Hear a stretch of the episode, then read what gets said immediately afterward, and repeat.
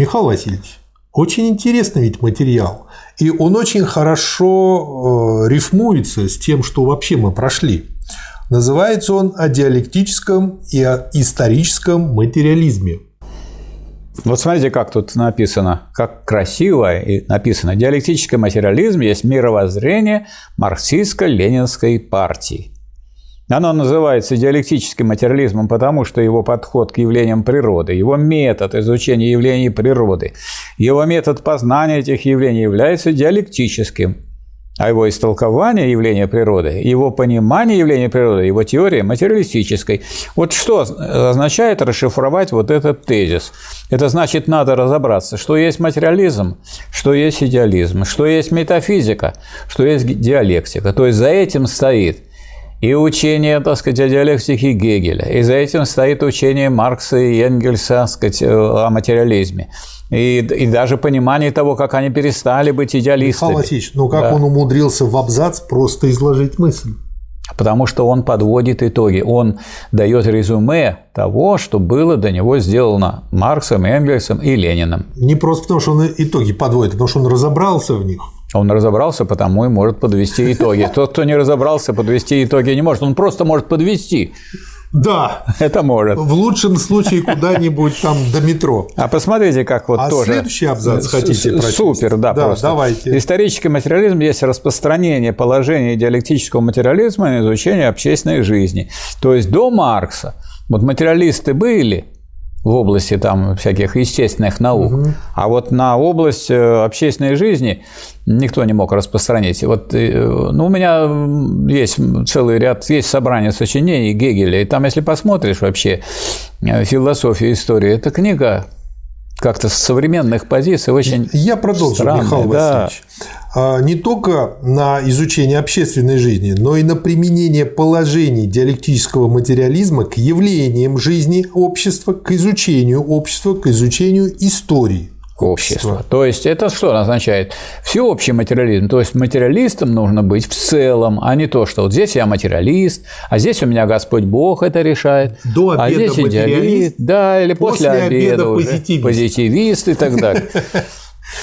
А, Маркс и Энгельс взяли из диалектики Гегеля лишь ее рациональное зерно, отбросив гегелевскую идеалистическую шелуху и развив диалектику дальше с тем, чтобы придать ей современный научный вид. С чего начинает вообще э, Гегель? С бытия, а не с сознания, и не с понятия. Понятие у него в конце. И есть материализм. Это и есть материализм на самом деле. Да.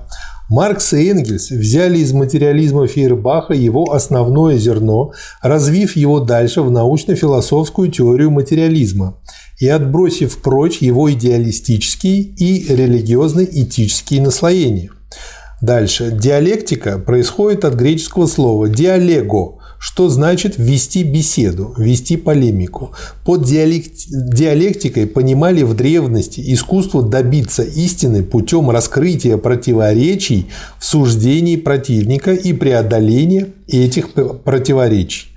Этот диалектический способ мышления, распространенный впоследствии на явления природы, превратился в диалектический метод познания природы, который рассматривал явления природы как вечно движущиеся и изменяющиеся, а развитие природы как результат развития противоречий в природе, как результат взаимодействия противоположных сил в природе. Михаил Васильевич, очень просто, понятно, человеческим, так сказать, языком целый... вот дает такое да, но это же целый видение. переворот в понимании, что сколько так сказать, э, философов боролись с тем, чтобы эти противоречия как-нибудь убрать. А Гегель, и дальше за ним и Маркс, и Энгельс, и, вот, и Ленин, и Сталин, они, они встали на ту точку зрения, что все противоречиво, вы их не уберете. Противоречия убрать нельзя, можно их разрешать. Да. А если можно их разрешать, то весь вопрос сводится к тому, на какой основе разрешать, кто будет разрешать, какая сила будет да. разрешать, какие идеи для этого нужны и так далее. И тогда появляется совсем другая наука. То есть от Гегеля начинается тот ток, который э, вошел в качестве момента и составной части в марксизм-ленинизм. Причем даже не по воле Гегеля, с не его точки воле. зрения случайно это получилось, да. В своей основе диалектика прямо противоположна метафизике. Первое. Марксистский диалектический метод характеризуется следующими основными чертами. А противоположность метафизике диалектика рассматривает природу не как случайное скопление предметов, явлений, оторванных друг от друга, изолированных друг от друга и независимых друг от друга, а как связанное, единое целое. Ни одно явление в природе не может быть понято, если взять его в изолированном виде, вне связи с окружающими явлениями. Это очень глубокая мысль. Да. Б противоположность метафизике диалектика рассматривает природу не как состояние покоя и неподвижности, застоя и неизменяемости, а как состояние непрерывного движения и изменения. Поэтому диалектический метод... Непрерывное обновление и развитие здесь да, очень важно. непрерывного обновления и развития, где всегда что-то возникает и развивается, что-то разрушается и отживает свой век.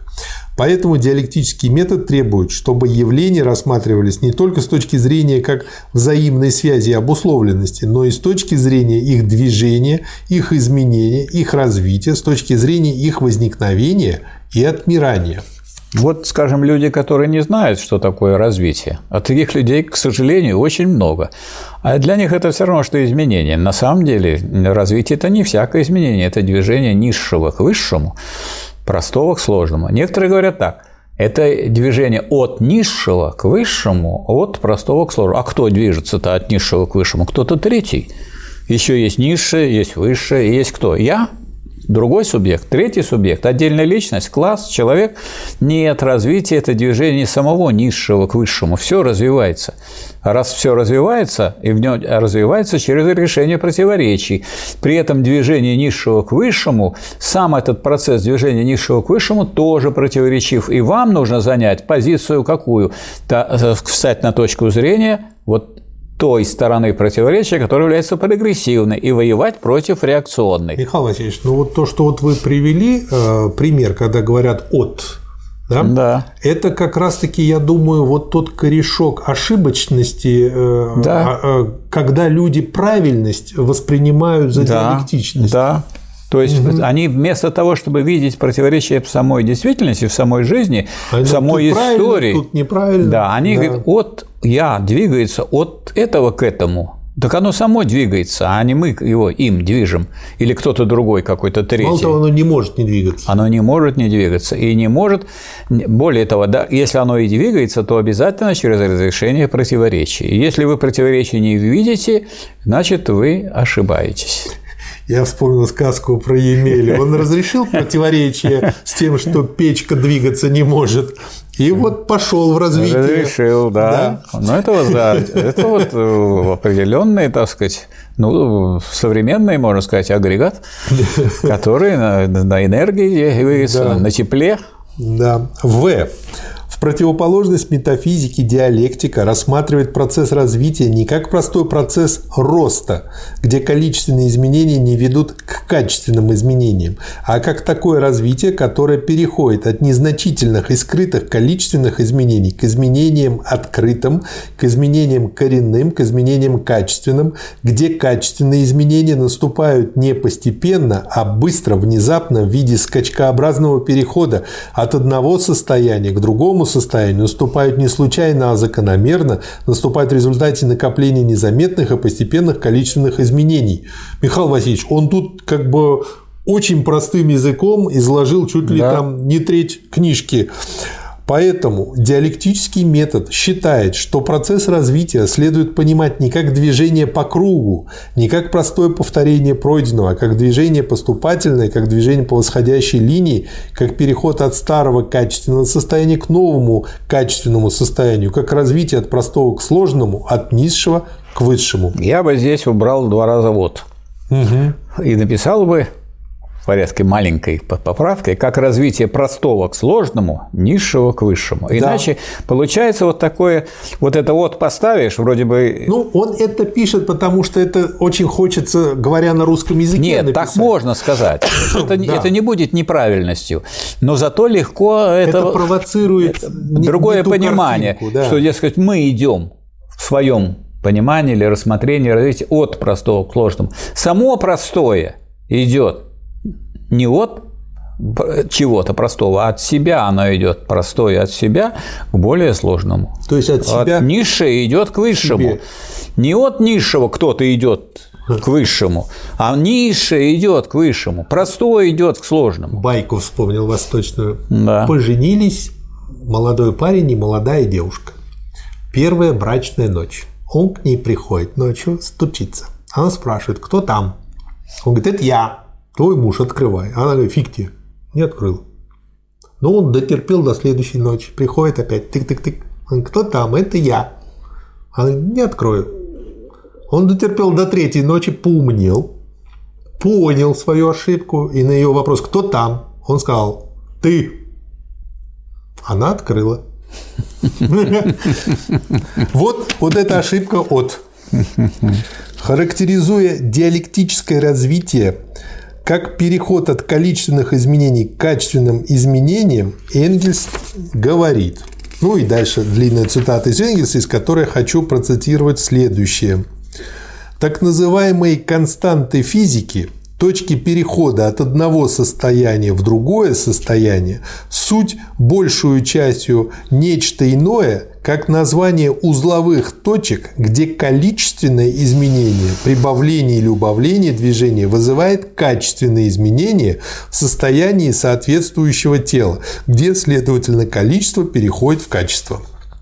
Да, при Очень этом, здорово. При этом вот э, э, Сталин демонстрирует свое понимание и знание того, что такое узловая линия отношений меры. Да. Количество меняется, происходит в этом развитии а он здесь скачок. Да. Дальше. Это ведь гегелевская узловая линия отношений меры, да. где чисто количественное увеличение, есть уменьшение, вызывает, вызывает в определенных узловых пунктах качественный скачок. Ну и дальше. Да. Г противоположность метафизики диалектика исходит из того, что предметом природы, явлением природы свойственны внутренние противоречия, ибо все они имеют свою отрицательную и положительную сторону, свое прошлое и будущее, свое отживающее и развивающееся, что борьба этих противоположностей, борьба между старым и новым, между отмирающим и нарождающимся, между отживающим и развивающимся составляет внутреннее содержание процесса развития, внутреннее изменение содержания, превращение количественных изменений в качественные. Что добавите, Михаил Васильевич? Добавлю то, что вот э, здесь Сталин демонстрирует себя как большого знатока диалектического и исторического материализма. Поэтому диалектический метод считает, что процесс развития от низшего к высшему протекает не в порядке гармонического развертывания явлений, а в порядке раскрытия противоречий, свойственных предметам и явлениям, в порядке борьбы, э, слово борьбы в кавычках, противоположных тенденций, действующих на основе этих противоре... этих противоречий. Здорово. Я, да, я бы только здесь вот сделал маленькое, совсем крошечное изменение. Опять слово «от». Слово «от» просто убрать. Поэтому диалектический метод считает, что процесс развития низшего к высшему да. протекает и так далее. А иначе вот появляется это третье, то есть это можно так трактовать. Но, как показывает уже дальнейшие события, что это так трактует в каком-то таком идеалистическом смысле, что кто-то третий считает, что это процесс от Михаил этого. Вот, вот и на самом-то деле он же тут и по, по сути дает и введение в науку логики. Конечно. Де-факто. Конечно. Здорово просто. Таково коротко основные отличия марксистского диалектического метода. Если... А вот смотрите, он же цитирует не случайно здесь Ленина. В собственном смысле диалектика есть изучение противоречия в самой сущности предметов. Если нет в мире изолированных явлений, если все явления связаны между собой и обуславливают друг друга, то ясно, что каждый общественный строй и каждое общественное движение в истории надо расценивать не с точки зрения вечной справедливости, в кавычках эти два слова, или другой какой-либо предвзятой идеи, как это делают нередко историки, а с точки зрения тех условий, которые породили этот строй и это общественное движение, и с которыми они связаны. Ну и дальше он классно применяет это все. То есть, по сути дела, а, а, дает де-факто истмат. Рабовладельческий строй для современных условий есть бессмыслица. противоестественная глупость. Рабовладельческий строй в условиях разлагающегося первобытно-общинного строя есть вполне понятное и закономерное явление, так как он означает шаг вперед в сравнении с первобытно-общинным строем. Все зависит от условий места и времени. Понятно, что без такого исторического, слова исторического выделено, подхода к общественным явлениям невозможно существование и развитие науки об истории, ибо только такой подход избавляет на историческую науку от превращения ее в хаос случайностей и в груду нелепейших ошибок. Ну, что мы сейчас, кстати, имеем да. в истории. Там Фоменко появляются, потом про то, что была атомная война в 18 веке, что потоп был в 17 Ну как же человек, имеющий э, возможность что-то написать, пишет и думает, что при этом он внес вклад в науку. А на самом деле он вынес из науки то самое зерно диалектическое, без которого она не наука. Самое прикольное, что очень многие люди используют это для банальной рекламы. Да. Вот. Если отмирание старого и нарастание нового является законом развития, 333 страница, то ясно, что нет больше незыблемых общественных порядков, вечных принципов, частной собственности и эксплуатации, вечных идей подчинения крестьян помещикам, рабочих капиталистам.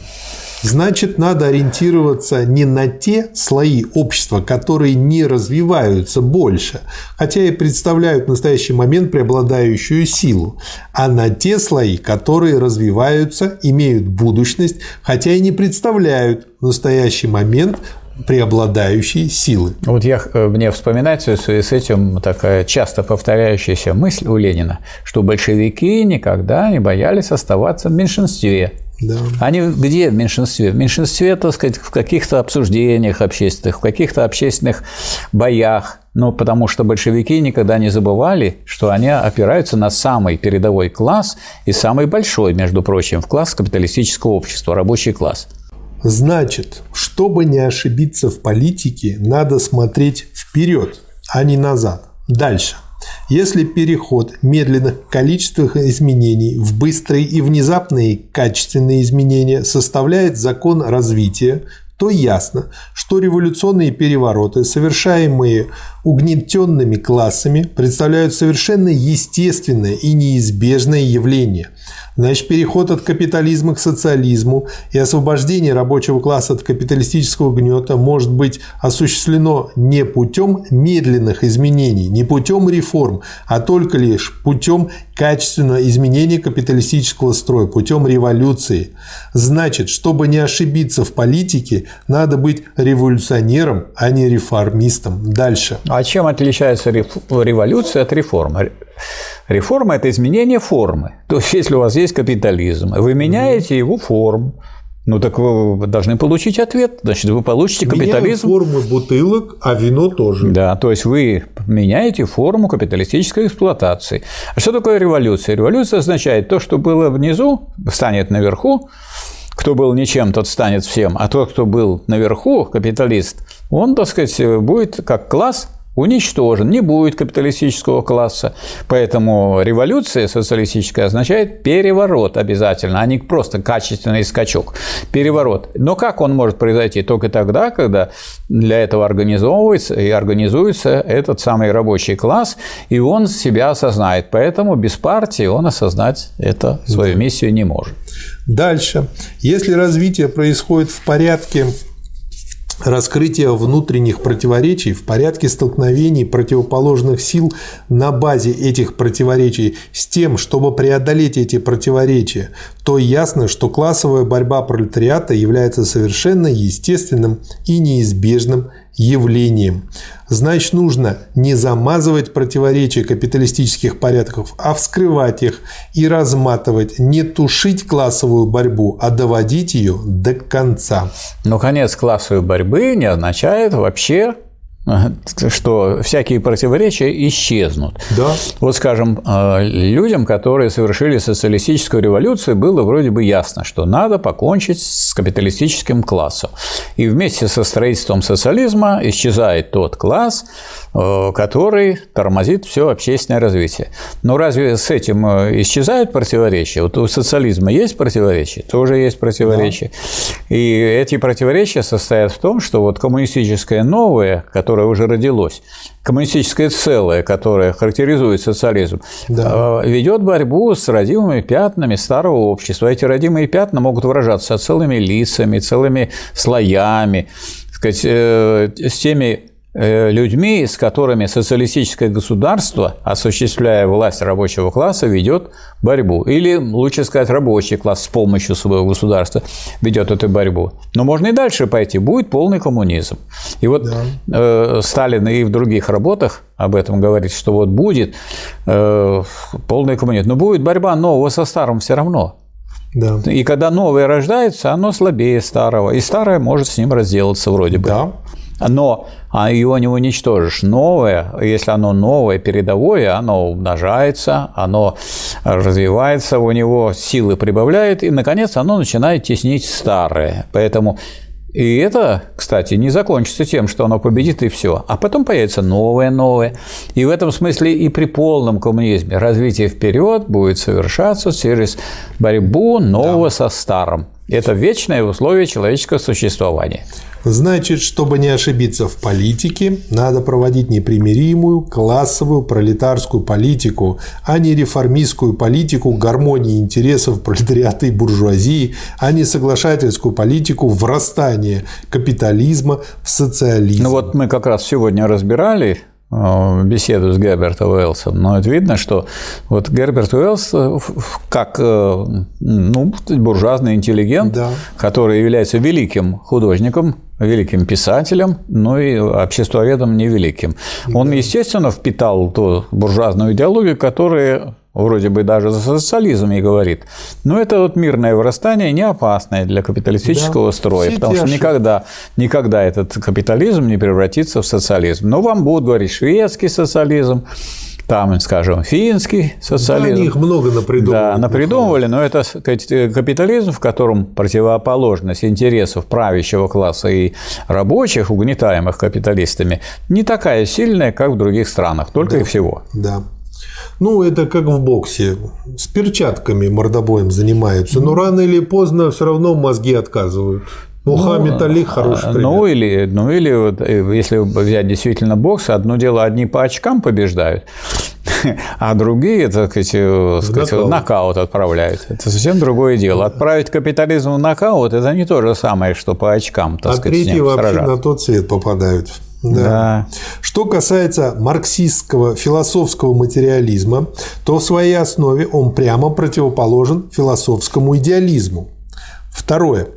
Марксистский философский материализм характеризуется следующими основными чертами. А противоположность идеализму, который считает мир воплощением абсолютной идеи мирового духа сознания, философский материализм Маркса исходит из того, что мир по природе своей материален, что многообразные явления в мире представляют различные виды движущейся материи, что взаимосвязь и взаимная обусловленность явлений, устанавливаемые диалектическим методом, представляют закономерности развития движущейся материи, что мир развивается по законам свободном движении материи и не нуждается ни в каком мировом духе.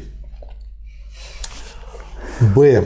В противоположность идеализму, утверждающему, что реально существует лишь наше сознание, что материальный мир, бытие, природа существуют лишь в нашем сознании, в наших ощущениях, представлениях, понятиях, марксистский философский материализм исходит из того, что материя, природа, бытие представляет объективную реальность, существующую вне и независимо от сознания, что материя первична, так как она является источником ощущений, представлений, сознания, а сознание вторично, производно, так как оно является отображением материи, отображением бытия, что мышление есть продукт материи, достигший в своем развитии высокой степени совершенства, а именно продукт мозга, а мозг – орган мышления, что нельзя поэтому отделять мышление от материи, не желая впасть в грубую ошибку. Да, мышление есть способ, форма, свойство высокоорганизованной материи.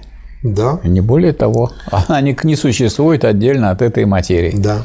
В. Страница 336. В противоположность идеализму, который оспаривает возможность познания мира и его закономерностей, не верит в достоверность наших знаний, не признает объективной истины, считает, что мир полон вещей в себе, которые не могут быть никогда познаны наукой, марксистский философский материализм исходит из того, что мир и его закономерности вполне познаваемы. Ну, тот, кто познакомится с современной российской философией, увидит, что она теперь погрязла снова в, в этих старых идеалистических ошибках. Ой. И она, так сказать, так сказать, проводит обучение этому самому старому пониманию вообще мира. И, конечно, так сказать, мы наблюдаем наступление реакции. И в этом смысле довольно мрачная, мрачная картину это все представляет. Не случайно у нас в пять раз сократилось количество мест в аспирантуре, потому Какого что там самостоятельные люди и так то, далее. То, что будет, да. как бы я считаю, то, что общество плоскоземельщиков это пока что цветочки. Плодики будут потом. Когда плоскоземельщики есть. начнут запускать ракеты в космос. Они уже есть. Да. да. Если связь явлений природы и взаимная их обусловленность представляют закономерности развития природы, то из этого вытекает, что связь и взаимная обусловленность явлений общественной жизни представляют также не случайное дело, а закономерности развития общества. Далее. Значит, связь науки и практической деятельности, связь теории и практики, их единство должно стать путеводной звездой партии пролетариата. Страница? 339. Дальше. Если природа, бытие, материальный мир являются первичным, а сознание мышления вторичным, производным, если материальный мир представляет объективную реальность, существующую независимо от сознания людей, а сознание является отображением этой объективной реальности, то из этого следует, что материальная жизнь общества, его бытие также являются первичным, а его духовная жизнь – вторичным, производным, что материальная жизнь общества есть объективная реальность, существующая независимо от воли людей, а духовная жизнь общества есть отражение этой объективной реальности, отражение бытия. Значит, источник формирования духовной жизни общества, источник происхождения общественных идей, общественных теорий, политических взглядов, политических учреждений нужно искать не в самих идеях, теоретических взглядах и политических учреждениях, а в условиях материальной жизни общества, в общественном бытии, отражением которого являются эти теории, взгляды, идеи. Так и хочется добавить то, что добавляли. Надо ставить вопрос, кому выгодно. Кому да. выгодны эти взгляды, теории, идеи, и тогда вы увидите корни. Да, вот почему и организация первичная да. в построении социализма. Ну, то есть вот из всего этого видно, что вот это вот являются те корни того, что они делали, Ленин и Сталин. Да. Значит, если в различные периоды истории общества наблюдаются различные общественные идеи, теории, взгляды, политические убеждения, если при рабовладельческом строе встречаем Одни общественные идеи, теории, взгляды, политические убеждения при феодализме, другие при капитализме, третьи, то это объясняется не природой и не свойством самих этих теорий, взглядов, политических учреждений, а различными условиями материальной жизни общества в различные периоды общественного бытия. Каково бытие общества – каковы условия материальной жизни общества, таковы его идеи, теории, политические взгляды, политические учреждения. Общественное сознание есть выражение общественного бытия. Да. Не сознание людей определяет их бытие, а наоборот, их общественное бытие определяет их сознание. Маркс. Значит, чтобы не ошибиться в политике и не попасть в положение пустых мечтателей партия пролетариата должна исходить в своей деятельности не из, из отвлеченных принципов человеческого разума в кавычках, а из конкретных условий материальной жизни общества, как решающей силы общественного развития, не из добрых пожеланий великих людей, а из реальных потребностей развития материальной жизни общества. То есть вот этой фразой и вот этой всей подводкой он показывает, что Ленин не просто абы как что-то придумывал от балды, а он исходил из реальности, а вот как раз-таки от Он- балды он не- действовали эсеры, меньшевики Да, и он и не, прочие. не просто исходил, он выводил, так сказать, Да. то, что вытекает из чего? Из э, объективных интересов передового класса. А интересы из чего вытекает? Я достаточно дать определение экономических интересов. Это такая характеристика положения людей, которая показывает, что им выгодно, какие изменения улучшают положение этого класса, а какие ухудшают и в какой мере. То есть тот человек, который хочет э, участвовать сознательно в общественной жизни, в общественном движении, сначала должен разобраться, кто и, и за что борется, и на основании каких интересов, что ему выгодно, что невыгодно. И если этому классу это невыгодно, то не надейтесь, что этот класс будет данную вещь защищать или идею продвигать. Да. Падение утопистов, в том числе народников, анархистов, эсеров, объясняется, между прочим, тем, что они не признавали главенствующей роли условий материальной жизни общества в развитии общества. И, впадая в идеализм, строили свою практическую деятельность не на основе потребностей развития материальной жизни общества, независимо от них и вопреки им строили на основе идеальных в кавычках планах и всеобъемлющих проектов, оторванных от реальной жизни общества. Новые общественные идеи и теории возникают лишь после того, как развитие материальной жизни общества поставило перед обществом новые задачи. Есть что добавить, Михаил Васильевич? То, что мы сейчас цитируем, и то, что мы сейчас повторяем, это гораздо более современно, гораздо более глубоко и, и можно сказать, не просто гораздо более глубоко. Это есть единственное верное понимание того общественного развития, которое э, дает исторический материализм и диалектический материализм. А выбрасывание исторического и диалектического Да. материализма есть падение общественного сознания на тот уровень, который, как говорится, характерен для феодального хозяйства. Да. Дальше хорошая цитата у него. Теория становится материальной силой, как только она овладевает массами. Маркс, Энгельс, страница Да. 406. Значит, Сталин делает вывод отсюда. Чтобы иметь возможность воздействовать на условия материальной жизни общества и ускорить их развитие, ускорить их улучшение, партия пролетариата должна опереться на такую общественную теорию, на такую общественную идею, которая правильно отображает потребности развития материальной жизни общества и способна ввиду этого привести в движение широкие массы народа, способна мобилизовать их и организовать из них великую армию пролетарской партии, готовую разбить реакционные силы и продолжить дорогу, проложить дорогу передовым силам общества. Сила и жизненность марксизма-ленинизма состоит в том, что он опирается на передовую теорию, правильно отражающую потребности развития материальной жизни общества, поднимает теорию на подобающую ей высоту и считает своей обязанностью использовать до дна ее мобилизующую, организующую и преобразующую силу. Вот все люди, которые помогают распространению ленинских идей, и сталинских идей, которые тоже ленинские, потому что, так сказать, это действительно самый верный и самый надежный ученик э, Ленина.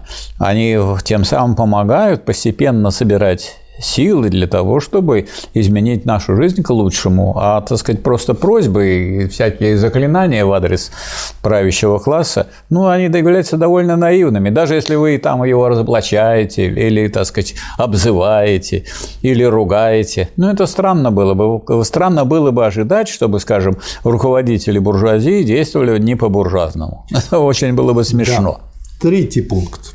Исторический материализм.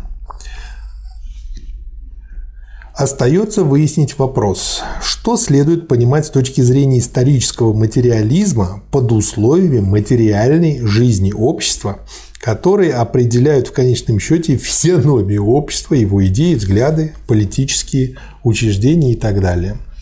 В понятие условия материальной жизни общества входит прежде всего окружающее общество природа, географическая среда, которая является одним из необходимых и постоянных условий материальной жизни общества и, конечно, влияет на развитие общества. Географическая среда бесспорно является одним из постоянных и необходимых условий развития общества, и она, конечно, влияет на развитие общества. Она ускоряет или замедляет ход развития общества, но ее влияние не является определяющим влиянием, так как изменение и развитие общества происходит несравненно быстрее, чем изменение и развитие географической среды. Но из этого следует, что географическая среда не может служить главной причиной, определяющей причиной общественного развития. Общественного развития. Ибо то, что остается почти неизменно в продолжении десятков тысяч лет, не может служить главной причиной развития того, что переживает коренные изменения в продолжении сотен лет. Конечно, рост народа населения, он как бы исследует все возможные угу. варианты и анализирует их.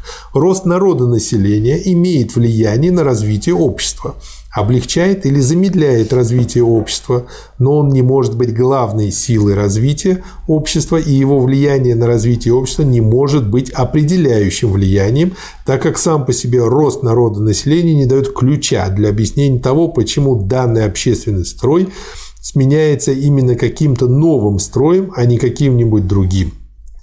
Если бы рост народного населения являлся определяющей силой общественного развития, более высокая плотность населения обязательно должна была бы вызвать к жизни, соответственно, более высокий тип общественного строя.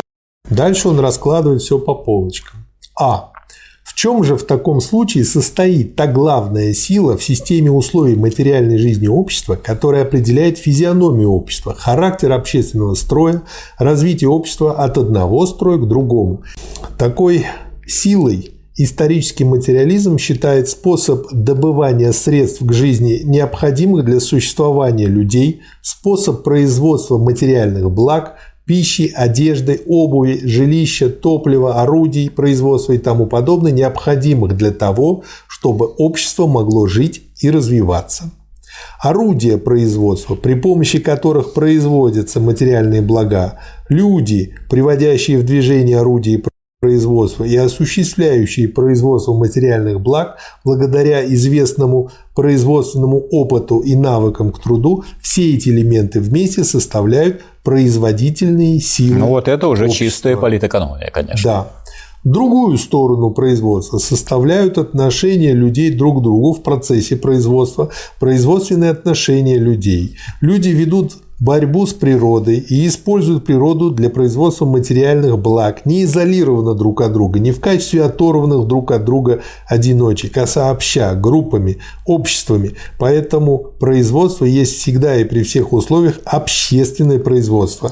Тоже политэкономия в чистом да. виде. Осуществляя производство материальных благ, люди устанавливают между собой те или иные взаимные отношения внутри производства, те или иные производственные отношения. То есть так здорово в два абзаца объяснить те три березы, в которых куча народу все время путается, это надо уметь. Ну, я могу и по-другому сказать. Вот у нас вообще Сталин э, доступен. Да. Но вот так вот блуждать в потемках, не достав, так сказать, произведения Сталина и не прочитав, это тоже, так сказать, уму непостижимо. Потому да. что на самом деле, то есть драгоценности которые объясняют мир и объясняют, что нужно делать, не берутся, а идет перелистывание или сказать, э, очередное выслушивание или э, прослушивание и рассмотрение бесконечных всяких рассуждений людей, которые далеко ушли от науки и не опираются на самые передовые методы да. диалектический, исторический материализм. Но какой бы характер ни носили производственные отношения, они составляют всегда и при всех строях такой же необходимый элемент производства, как и производительные силы общества. Б. Первая особенность производства состоит в том, что оно никогда не застревает на долгий период на одной точке и находится всегда в состоянии изменения и развития.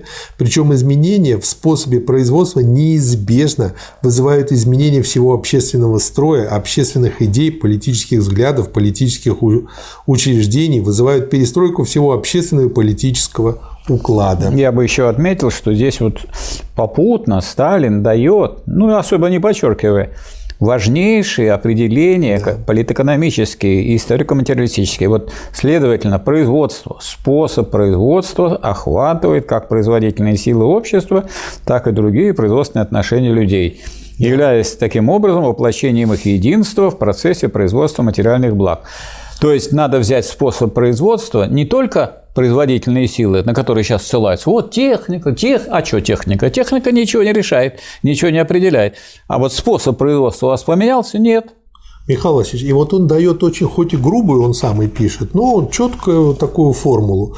Или, говоря грубее, каков образ жизни людей, таков образ их мыслей. И главное, вот с одной стороны, грубая вроде бы формула, но очень четкая, ведь он говорит слово Она просто слово материалистическая. Образ. Да? Она материалистическая, потому что что такое производственные отношения?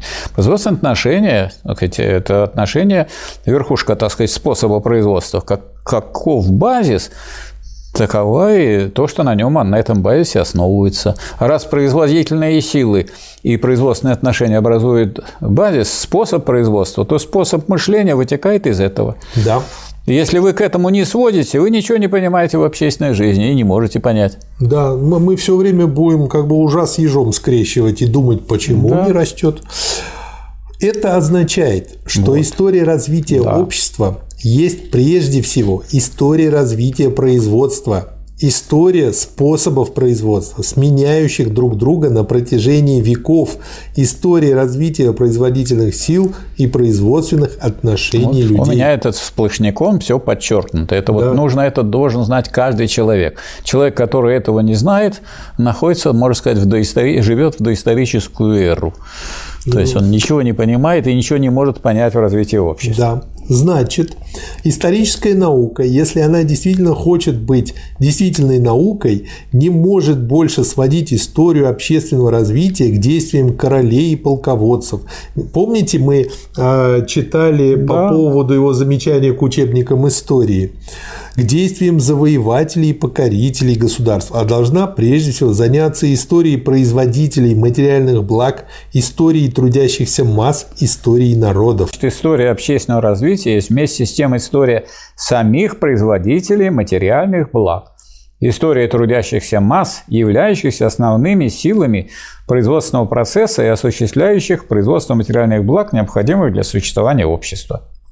Значит, первейшей задачей исторической науки является изучение и раскрытие законов производства, законов развития производительных сил и производственных отношений, законов экономического развития общества. То есть, посмотрите, и историческая наука должна этим заниматься. Не может быть исторической науки, оторванной от политэкономии, полностью утеряна. Да. То есть, есть историки, они рассказывают, кто что это когда Про делал. то, как один царь с другим мордовался. Да, что было. Значит, Они этим не занимаются. Чтобы не ошибиться в политике, партия пролетариата должна исходить как в построении своей программы, так и в своей практической деятельности, прежде всего из законов развития производства, из законов экономического развития общества. В. Вторая особенность производства состоит в том, что его изменения и развитие начинаются всегда с изменений и развития производительных сил, прежде всего с изменений и развития орудий производства. Производительные силы являются, стало быть, наиболее подвижным и революционным элементом производства. Сначала изменяются и развиваются производительные силы общества, а потом, в зависимости от этих изменений и соответственно с ними изменяются производственные отношения людей, экономические отношения людей. Вот если мы поставим такой вопрос, а что вот со времен Сталина изменилось? А со времен Сталина изменилось производство в такой степени, что если и раньше производство носило развитый общественный характер, то сейчас э, оно тем более стало. У нас обобщение идет в мировом масштабе. У нас зависят все так сказать, процессы, э, действительно современные процессы развития производства от того, что делается в самых разных странах. То есть у нас э, все, весь мир вовлечен, вовлечен в этот единый процесс. Да. При этом необходимо отметить, что производственные отношения не могут слишком долго отставать от роста производительных сил и находиться с ним в противоречии, так как производительные силы могут развиваться в полной мере лишь в том случае, если производственные отношения соответствуют характеру, состоянию производительных сил и дают простор развитию производительных сил. В противном случае мы имели бы коренное нарушение единства производительных сил и производственных отношений в системе производства, разрыв производства в целом, кризис производства, разрушение производительных сил. Примером конфликта между ними являются экономические кризисы в капиталистических странах. И наоборот. Примером полного соответствия производственных отношений характеру производственных сил является социалистическое народное хозяйство в СССР, где общественная собственность на средства производства находится в полном соответствии с общественным характером процесса производства и где ввиду этого нет ни экономических кризисов, ни нарушения производительных сил. А в результате контрреволюции, которая у нас произошла, у нас половина общественного производства была разрушена. Следовательно, производительные силы являются не только наиболее подвижным и революционным элементом производства, они являются вместе с тем определяющим элементом развития производства. Каковы производительные силы, таковыми должны быть и производственные отношения. Если состояние производительных сил отвечает на вопрос о том, какими орудиями производства производят люди необходимые для них материальные блага, то состояние производительных производственных отношений отвечает уже на другой вопрос. В чьем владении находятся средства производства? Земля, леса, вода, недра, сырые материалы и так далее и тому подобное. В чьем распоряжении находятся средства производства? В распоряжении всего общества или в распоряжении отдельных лиц, групп, классов, использующих их для эксплуатации других лиц, групп, классов. Очень доходчиво, понятно, по полочкам – Истории известны пять основных типов производственных отношений. Первобытно-общинный, рабовладельческий, феодальный, капиталистический, социалистический. Ну и дальше он раскрывает их. Я предлагаю кратко по ним тоже пройтись. Не против? Да, давайте, конечно. При первобытно-общинном строе основой производственных отношений является общественная собственность на средства производства. Это в основном соответствует характеру производительных сил в этот период. Каменные орудия и появившиеся потом лук и стрелы исключали возможность борьбы с силами природы и хищными животными в одиночку. Чтобы собрать плоды в лесу, наловить рыбу в воде, построить какое-либо жилище, люди вынуждены были работать сообща. Сталин отмечает, что общий труд ведет к общей собственности на средства производства, равно как и на продукты производства. То есть вот произошло такое изменение, переворот, когда вместо общественной собственности появилась частная собственность при рабовладении.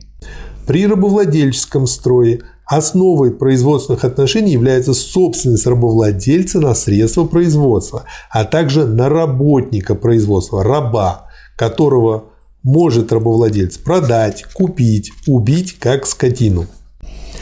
Дальше пунктирно. Почему? Потому что рекомендуем да. вам это изучить самостоятельно. Да. При феодальном строе основой производственных отношений является собственность феодала на средства производства и неполная собственность на работника производства. То есть тогда была полная, теперь уже не полная. Да. Крепостного, которого феодал уже не может убить, но которого он может продать, купить. Наряду с феодальной собственностью существует единоличная собственность крестьянина и ремесленника на орудие производства и на свое частное хозяйство. То есть вот почему крестьянин обычный это и есть корешок, да. такое семя капитализма будущего. Да. Новые производительные силы требуют, чтобы у работника была какая-нибудь инициатива в производстве и наклонность к труду, к труду, заинтересованность в труде. Поэтому феодал покидает раба как не заинтересованного в труде и совершенно не инициативного работника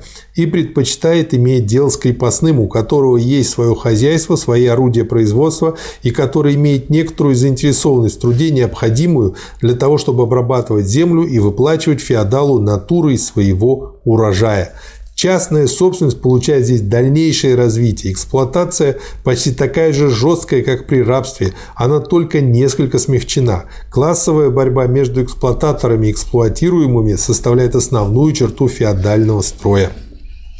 При капиталистическом строе Основой производственных отношений является капиталистическая собственность на средства производства. При отсутствии собственности на работников производства, наемных рабочих, которых капиталист не может ни убить, ни продать, ибо они свободны, свободны от личной зависимости, но которые лишены средств производства и, чтобы не умереть с голоду, вынуждены продавать свою рабочую силу капиталисту и нести на шее ермо эксплуатации. Но Развив до колоссальных размеров производительные силы, капитализм запутался в неразрешимых для него противоречиях. Производя все больше и больше товаров и снижая цены на товары, капитализм обостряет конкуренцию, разоряет массу мелких и средних частных собственников, обращает их в пролетариев и понижает их покупательную способность, ввиду чего сбыт производственных товаров становится невозможным. Расширяя же производство и собирая на громадных фабриках и заводах миллионов рабочих, капитализм придает придает процессу производства общественный характер и подрывает тем самым свою собственную базу, так как общественный характер процесса производства требует общественной собственности на средства производства. Вот это следует из того, что они должны соответствовать друг другу, иначе да. противоречия разрывают. Между тем, как собственность на средства производства остается частно-капиталистической, несовместимой с общественным характером процесса производства. Эти непримиримые противоречия между характером производительных сил и производственными отношениями дают о себе в периодических дают знать о себе в периодических кризисах перепроизводства, когда капиталисты, не находя платежеспособного спроса, ввиду ими же учиненного разорения массового населения вынуждены сжигать продукты, уничтожать готовые товары, приостанавливать производство, разрушать производительные силы, когда миллионы населения вынуждены терпеть безработицу и голод не из-за того, что товаров не хватает, а из-за того, что товаров произведено слишком много. Но как товаров. Да. Это значит, что капитализм чреват революцией – призванный заменить нынешнюю капиталистическую собственность на средства производства социалистической собственностью. При социалистическом строе, который осуществлен пока только в СССР, основой производственных отношений является общественная собственность на средства производства. Здесь уже нет ни эксплуататоров, ни эксплуатируемых. Производственные продукты распределяются по труду согласно Произведенные принципу. продукты. Да. А кто не работает, тот не ест. Взаимные отношения людей в процессе производства характеризуются здесь как отношения товарищеского сотрудничества и социалистической взаимопомощи, свободных от эксплуатации работников. Здесь производственные отношения находятся в полном соответствии с состоянием производительных сил, ибо общественный характер процесса производства подкрепляется общественной собственностью на средства производства. Поэтому социалистическое производство в СССР не знает периодических кризисов перепроизводства и связанных с ними нелепостей. И не только кризисов, Михаил Васильевич, а еще и какую войну вытащили, и каким способом, а какие, как темп, экономика. а какие темпы развития? Раз да. производственные отношения соответствуют уровню и характеру развития производительных сил, то темпы роста какие были? Да. 19% в год, 20% в да. год и так далее. Да. А сейчас какие темпы роста? Да, они сейчас Гнием. считают гнием. И, значит, хотя мы вроде показываем, что есть какой-то рост, но на самом деле инфляция показывает, что инфляционный рост гораздо больше, чем рост, который нам показывает. Ну, То есть, есть это значит падение. Обманка, как Обманка. с тем шариком. Г. Третья особенность производства состоит в том, что возникновение новых производительных сил и соответствующих им производственных отношений происходит не отдельно от старого строя, не после исчезновения старого строя, а в недрах старого строя.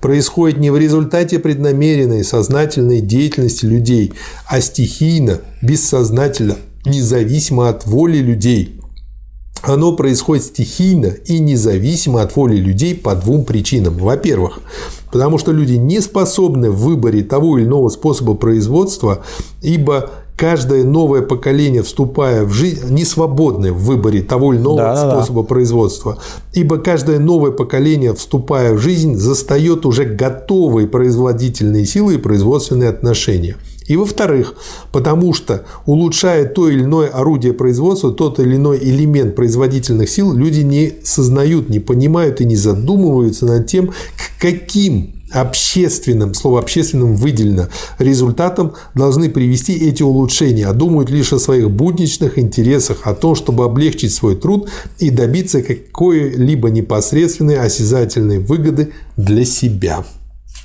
Здорово, здорово. Да. Вот это, этот труд э, заслуживает того, чтобы его изучили все трудящиеся. Вы знаете, Михаил Никто, Васильевич, он ведь заменяет короче, собой все вот эти да. три Талмуда, по да, большому. Вот да, это надо в кружках да. Вот изучать. это надо изучать в кружках. Да. И это для кружков очень хорошее занятие. Сидите, берите, перепечатывайте или, так сказать... Э, мы с этого и начнем. Вот да, в нашем кружке э, коммунистическом мы это да. и начнем. До известного периода развития производительных сил и изменения в области производственных отношений протекают стихийно, независимо от воли людей, но это только до известного момента, до момента, пока возникшие и развивающиеся производительные силы успеют как следует созреть. После того, как новые производительные силы созрели, существующие производственные отношения и их носители, господствующие классы превращаются в ту непреодолимую в кавычках преграду, которую можно снять с дороги лишь путем сознательной деятельности новых классов, путем насильственных действий этих классов, путем революции. Здесь особенно ярко выступает громадная роль новых общественных идей, новых политических учреждений новой политической власти, призванных упразднить силой старые производственные отношения на основе конфликта между новыми производительными силами и старыми производственными отношениями. На основе новых экономических потребностей общества возникают новые общественные идеи. Новые идеи организуют и мобилизуют массы, массы сплачиваются в новую политическую армию, создают новую революционную власть и используют ее для того, чтобы упразднить силой старые порядки порядки в области производственных отношений утвердить новые порядки. Стихийный процесс развития уступает место сознательной деятельности людей, мирное развитие насильственному перевороту, эволюция революции. Просто вот, э, вот он этой работой еще ведь и показал, что не просто так Ленин воевал и боролся за вот все эти идеи, и именно что делать нужно так, как он говорил. Потом то, что делалось, не просто так, это ведь все глубоко научно было.